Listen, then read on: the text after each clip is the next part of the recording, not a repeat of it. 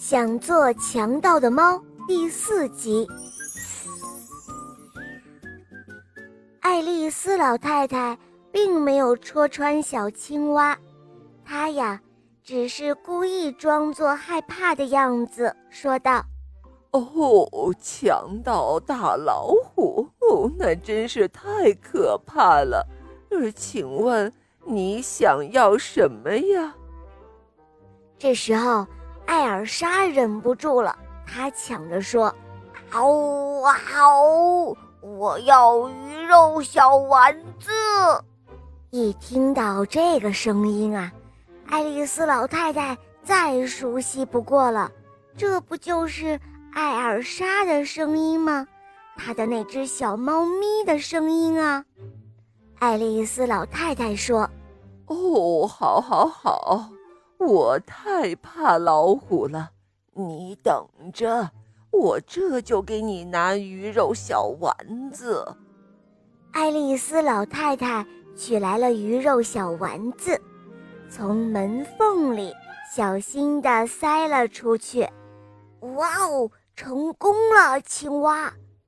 艾尔莎兴奋地用嘴叼着小盘子，背着青蛙，飞快地。向小水塘跑去了，他跑得太快了，差一点就把青蛙从背上摔下去。以后的几天，艾尔莎还是在青蛙的帮助下抢到了鱼肉小丸子的。后来有一天，艾尔莎和青蛙去抢爱丽丝的鱼肉小丸子的时候，爱丽丝老太太说：“哦。”我正想雇一个老虎大强盗来给我看家呢，就是不知道老虎会不会抓老鼠呢？嗯，艾尔莎赶紧抢着回答说：“嗯，会的，会的，会抓老鼠的。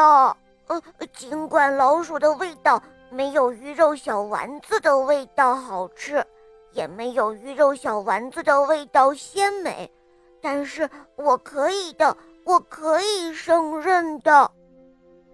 于是啊，就这样，艾尔莎又回到了爱丽丝老太太的身边。这样呢，爱丽丝老太太又可以抱着艾尔莎，坐在沙发上，回忆她过去的时光了。偶尔。爱丽丝老太太不在家的时候，艾尔莎还会邀请小青蛙来家里做客呢。好了，宝贝们，今天的故事讲完啦，赶快关注“肉包来了”，在我的主页可以收听更多好听的故事哦。小伙伴们，快来快来哦，我等着你们哦。